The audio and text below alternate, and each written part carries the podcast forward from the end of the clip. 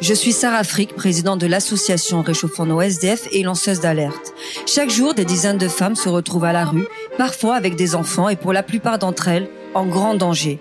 Le but de Réchauffons nos SDF, c'est d'aider ces femmes en situation d'urgence en lançant des chaînes citoyennes de solidarité. Avec ce podcast, nous allons vous raconter les histoires de ces femmes et nous allons vous expliquer comment concrètement vous allez pouvoir les aider pour leur donner une seconde chance. À chaque épisode, vous aurez un rôle à jouer en les écoutant, en les partageant sur les réseaux sociaux et en vous rendant sur www.secondechancelepodcast.fr pour proposer votre aide. Chaque histoire aura un droit de suite pour vous raconter comment votre aide a pu aider ces femmes. Leur histoire vont donc s'écrire dans vos oreilles. Ensemble, donnant à ces femmes leur seconde chance. Nous sommes aujourd'hui à Châtelet, dans Paris, pour rencontrer Laura. Il y a quelques semaines, Laura et sa fille Sonia lançaient un appel à l'aide sur les réseaux sociaux. Écoutez. Bonjour. Tellement de gens qui, devaient nous aider mais qui ne nous ont pas aidés. Non mais... J'ai déjà goûté le, la nuit froide dans, la, dans les parcs. C'est pas que si c'était quelque chose de facile pour un enfant. Même pour une famille tout court.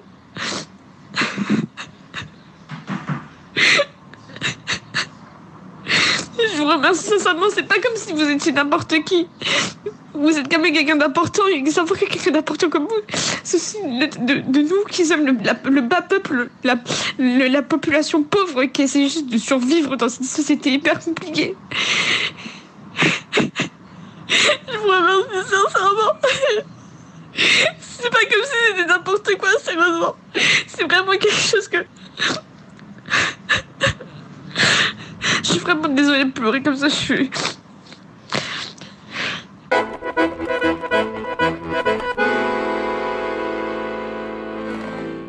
Bonjour Laura. Bonjour Sarah. Merci d'être là avec nous et de nous faire confiance. Laura, peux-tu déjà te présenter, nous parler un peu de toi? Oui, bien sûr, je m'appelle Laura, j'ai 35 ans.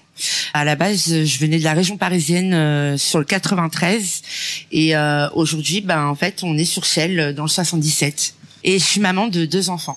Donc j'ai une fille de 17 ans qui va sur ses 18 ans et un garçon de 15 ans.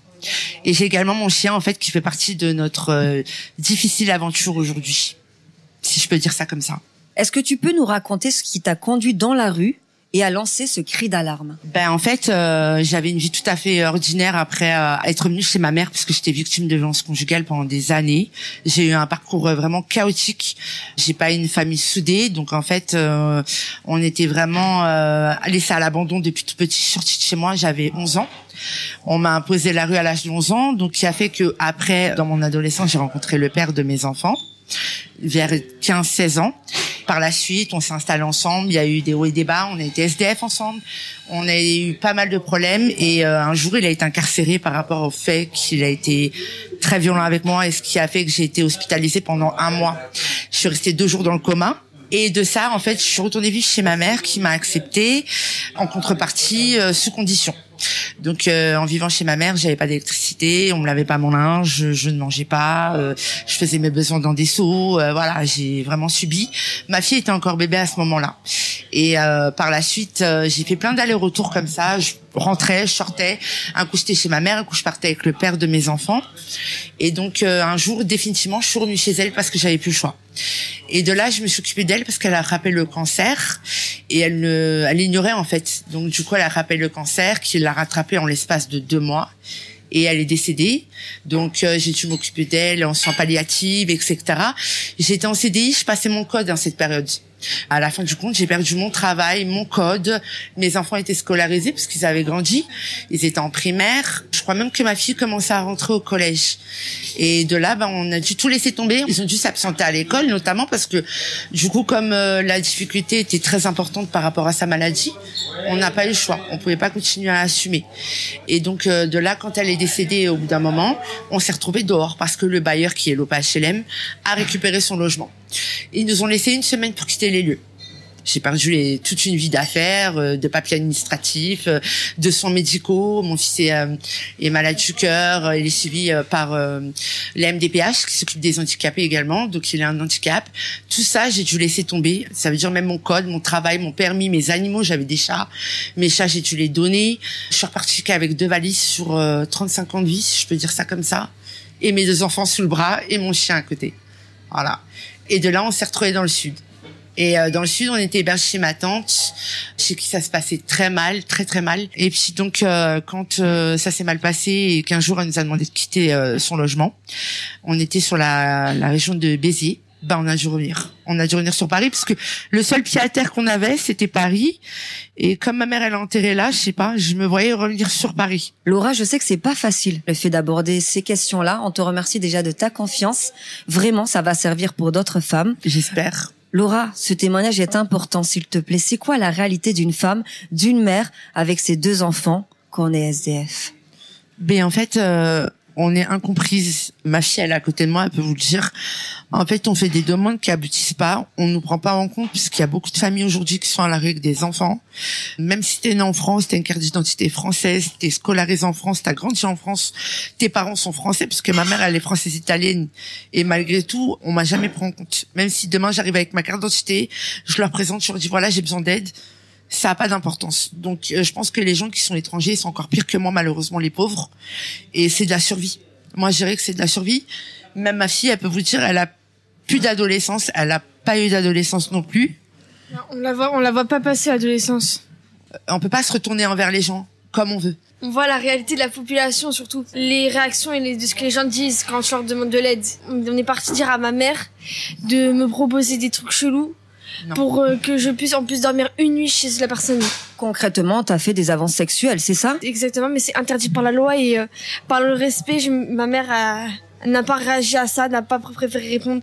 Et euh, moi, je suis encore sous choc en fait parce que j'ai pas encore quitté le monde de l'enfant, que je découvre déjà une population qui n'est pas vraiment la celle que j'imaginais en sachant qu'on vit en France, qui est censé être le pays euh, de liberté, égalité et fraternité, qui n'est pas le cas actuellement, malheureusement, vu les innombrables histoires et problèmes qu'on vit, c'est c'est trop compliqué, hein, j'en dirais. Exactement, c'est ce qu'on vit hein, pour nous. Hein.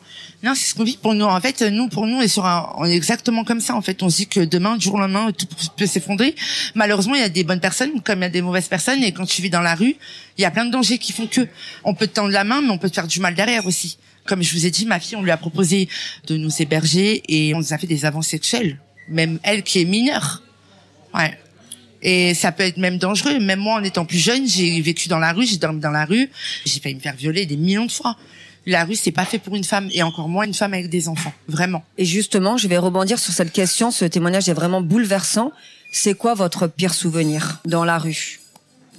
Moi, c'est les tentatives de viol. Sarah, tant que tu le vis pas, tu ne le comprends pas. Ouais, tu ne le comprends pas. Laura, qu'est-ce qui s'est passé dans les jours qui ont suivi ton poste, c'est-à-dire après l'intervention de, notre association finalement, une fois qu'on a posté vos témoignages? Grâce à toi, ouais, grâce à toi, ma fille peut le dire, grâce à toi, à l'assaut, qui nous ont beaucoup aidés, franchement, qui nous ont soutenus parce qu'on a pu stabiliser. Bah, on a eu la chance de rentrer dans une chambre, une chambre sur un deux pièces, qui reste une résidence euh, hôtelière avec un confort qu'on n'avait pas eu depuis longtemps. Donc un frigo à nous, une plaque chauffante à nous, une baignoire.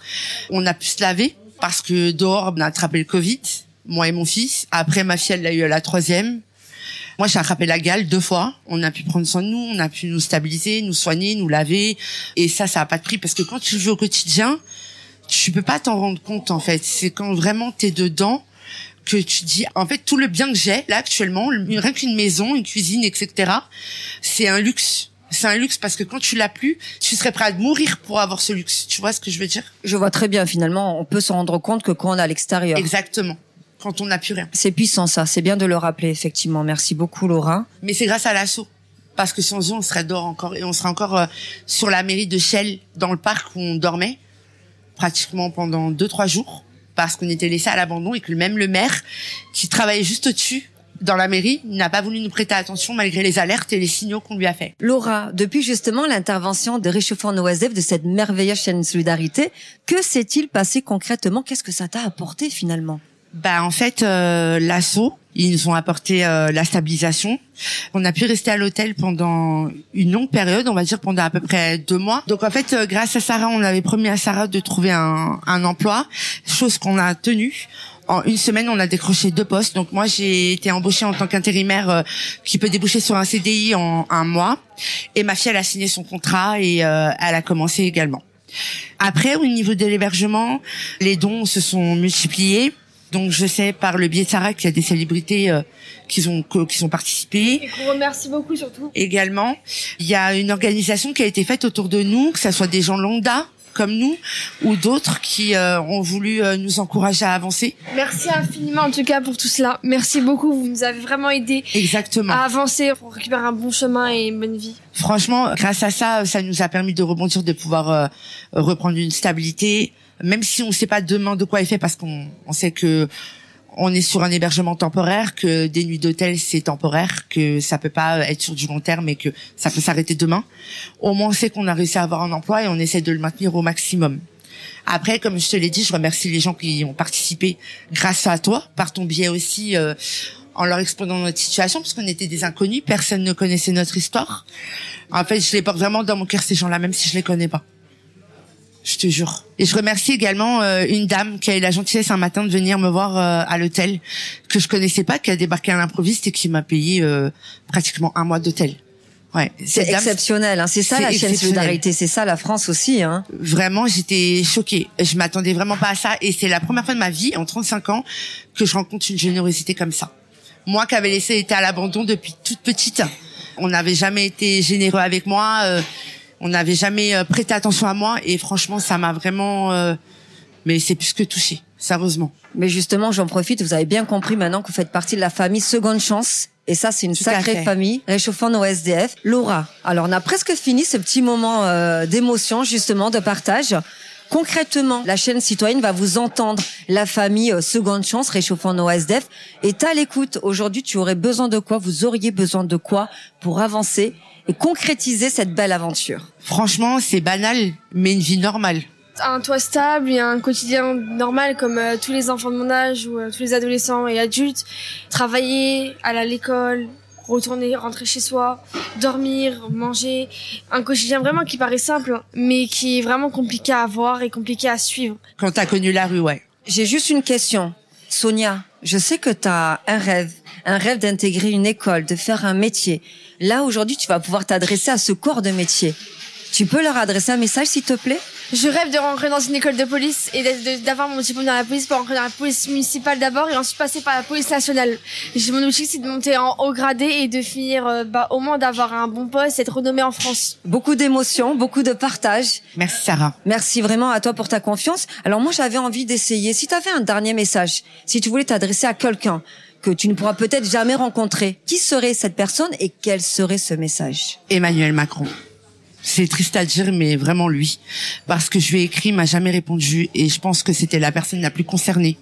Parce que je suis une Française et que je suis née en France. Et je pense qu'il y a des millions de personnes qui sont dans mon cas en souffrance. C'est son pays, donc je pense qu'il aurait dû quand même tendre la main, même si c'est pas à moi, ne serait-ce qu'à une personne qui est dans le même cas que moi. Si tu avais toi aussi un message à faire passer, Sonia, ben ça serait lequel et à qui, s'il te plaît? Ce serait aussi au président parce que logiquement c'est euh, le responsable de la France, celui qui parle au nom de tous les Français. Dans ma famille j'ai eu des personnes qui se sont battues pour la France en sachant que mes arrière-grands-parents se sont vraiment battus pour la France. Vraiment savoir que nous-mêmes en tant que Français on est vraiment traités euh, comme euh, des individus indésirables et indésirés dans notre propre société parce qu'on nous refile euh, le surnom de SDF au lieu de nous soutenir, nous dire cette personne elle est normale, elle a besoin d'avoir un, quotidien normal.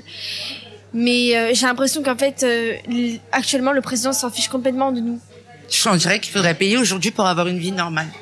Et euh, c'est pour ça, s'il vous plaît, je peux pas parler au nom du président parce que je sais pas si vous écoutez le message, mais cher président Emmanuel Macron, j'aimerais que vous nous aidiez, s'il vous plaît, à récupérer une vie stable et normale pour que je puisse rentrer dans votre état et su- suivre vos ordres. Chers amis, famille de la seconde chance de réchauffant nos SDF, vous avez entendu le témoignage de Laura, Sonia.